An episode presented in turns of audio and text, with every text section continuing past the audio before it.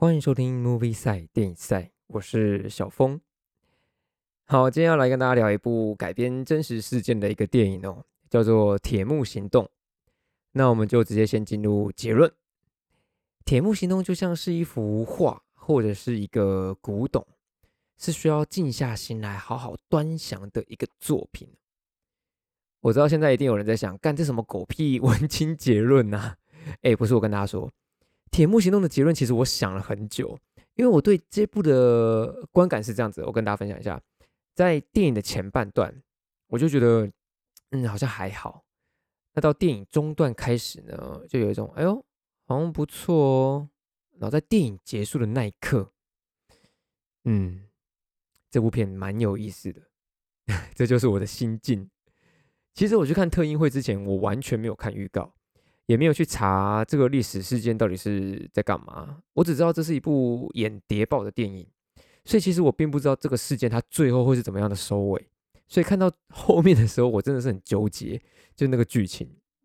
我建议大家，如果你有想去、有打算去看《铁幕行动》的话，你也真的也不要看预告了，也不用特别去查这个事件，因为你不知道这个故事会怎么发展的话，就你的观影体验，我觉得会好很多。好，那今天呢，总共有五个点要跟大家分享哦。那第一个点要跟大家分享的是，我觉得《铁幕行动》它最棒的看点就是班奈迪克·康伯拜区的演技。干，他的名字真的很难念呢，就是《复仇者联盟》的奇异博士啊。跟大家说，他演的超好。我直接说，《铁幕行动》会让我觉得有意思，甚至是还有点好看，都是因为班奈迪克。我的 podcast 录到第十集，现在第十集了。我很，我其实很少会讲出演员的名字，我基本上都是用什么男主角啊、女主角啊来称呼里面的呃人物，因为我不想让大家就是听到我讲某个演员的时候，你就一直联想到这个人、这个演员，而是希望大家就是着重在这个这部电影的某一个角色上。但这一集 podcast 不一样，你们可能会一直听到我讲到班奈迪克。应该有蛮多观众对班奈迪克的印象就是那种嗯聪明啊天才的形象，但这个铁幕行动的班奈迪克跟之前的奇异博士福尔摩斯的那种感觉完全不一样。铁幕行动里面的他就像是个普通人，这个角色他顶多顶多就是脑袋比较呃脑袋比普通人还好一点的商人。其他普通人该有的情绪啊、反应啊，甚至是那种心境上的转变、那种眼神里的挣扎，哦，班奈迪克都完全完整的就诠释了出来。跟大家说，这个角色他其实不像其他很帅气的那些电影主角一样，会有很多武器啊，或者有什么惊险的武打桥段啊，没有，没有这些来，没有这些桥段来刺激你的观观感。铁幕行动的主角，他甚至哦。就是用最简单的伏地挺身来试着让自己的体力变好一点。他的种种行为都在透露出一个讯息，就是他就是一个平民、普通的百姓，就跟你我一样。而班奈迪克呢，除了把这种普通到不行的感觉演出来之外，他还能在没有什么肢体语言的状况下，那光靠那个脸部表情就把角色的情绪演满，嚯，真的很屌。我其实本来对班奈迪克算是就还 OK，算是有点喜欢了。但看完这一部呢，我真的有一种被圈粉的感觉。这部片我跟你讲，光光看班奈迪克的演技就够爽了。好，这是第一点。好，接下来第二章第二点哦。第二点就来讲个配乐，《铁幕行动》的配乐，我觉得他选的其实还算用心，因为那气氛都拿捏的很好，而且有些配乐下的点。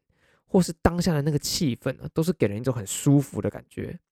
而且我最我最喜欢的一个配乐是，在主角真正接触到谍报相关的事物的时候，这个配乐的开头会让人一种会让你有一种就很压抑低沉的情绪开始出现，就像主角当下那个心情一样。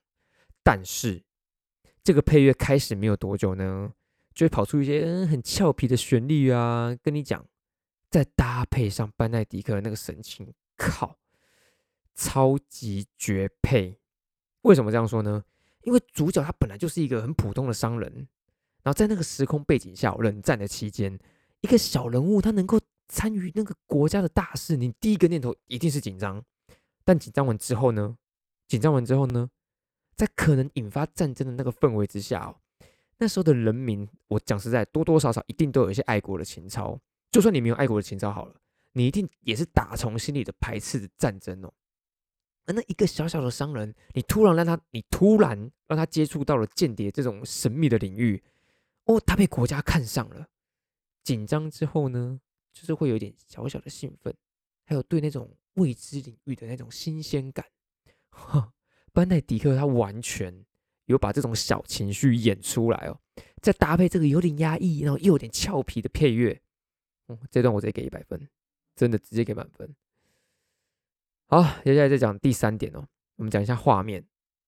刚刚我说到《铁幕行动》，它是冷战期间的一个事件嘛，而整部片呢，常常就会出现一群人守在电视前面，然后聆听甘乃迪讲话的那个画面。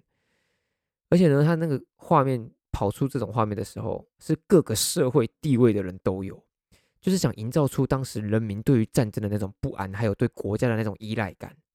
大家一定看过其他电影，也有类似的桥段出现过。但《铁幕行动》呢，它真的很常出现，而且有时候是故意给特写，有时候不是，它有时候只是单纯的剧情过场的时候，会经过这样的画面出现，它就这样一直反复出现，反复出现，再加上。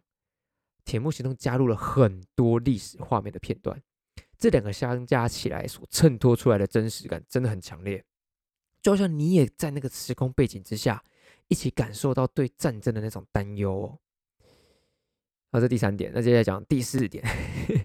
第四点不知道是不是算是我的个人偏见呢？第四点，它第四点要讲的是铁幕行动，它是保护级的。嗯，我觉得应该。应该可以来个辅导级吧，大概十二岁左右的那种辅导级哦。反正再小的朋友，我真的觉得他们应该也看不懂，也会觉得无聊。我觉得保护级太低的原因，是因为铁幕行动在一些审问的桥段哦，都太 peace 了，不够狠，真的不够狠，甚至可以说里面的一些手法还算人道哦。所以我觉得这个部分有点可惜啦。好，在第五点，最后一点哦。呃，铁幕行动到底值不值得进电影院看哦？其实进电影院看的话，你的体验一定会好很多啦。当然在家看也可以，但你就是要足够的专心。毕竟这部片的路线呢，它就不是走一个爽片路线，它就是走一种阐述这个故事的谍报片。我也不会说它是一部剧情片哦，不会，我不会这样形容，因为整个剧情其实也没有也没有多长多深奥，甚至它有几个片段反而有一点文艺的感觉。而最棒的看点就是班奈迪克的表情变化。当然，你你在电影院看的时候，你一定是可以比较投入到班奈迪克的心理世界里面。你在家相对来说就一定比较容易分心呢。如果少了这些表情的讯号，我觉得当你跟无当你无法跟主角就是感同身受在那个处境之下，讲实在，你可能就会觉得无聊，因为剧情真的就是比较平铺直叙啦。所以就自己斟酌吧。如果你爱班奈迪克，那就赶快去看。那如果你对这种历史事件有兴趣的话，那这部电影它的观影体验也不会太差。其实我每次在这看这种真实历史事件改编的电影啊，我都会觉得他们很伟大，而且都会有一种就是世界上某些危险的事情，我们这些平民百姓没有亲眼看见的事情，是因为已经有人把它处理掉了。我现在印象最深的上一部历史电影是《间谍桥》。也是讲人战冷战时期的一个故事，然后那一部是讲交换人质的。其实我们以前在国中、高中讲历史、读历史的时候，看着某些国家哪一年死了多少人，哪个事件伤亡多少，那些真的都只是一些数字而已，你完全不无感。但这种历史电影让我们能够跟着角色或多或少感受到他们的处境。嗯，跟你讲，那就那就不是一串单纯的数字而已，而是一个真实的人在告诉你曾经发生过这样的事情。好，那最后呢，来跟大家分享我最喜欢《铁木行动》里面的一句话。这句话是：也许我们只有两个人，但却可以扭转整个局势。如果你有进入到《铁木行动》的世界的话，这句话呢，它会出现两次。那希望你也能够体会到那种为了世界奉献的情操。那谢谢大家收听 Movie 赛电影赛，我是小峰，我们下次见。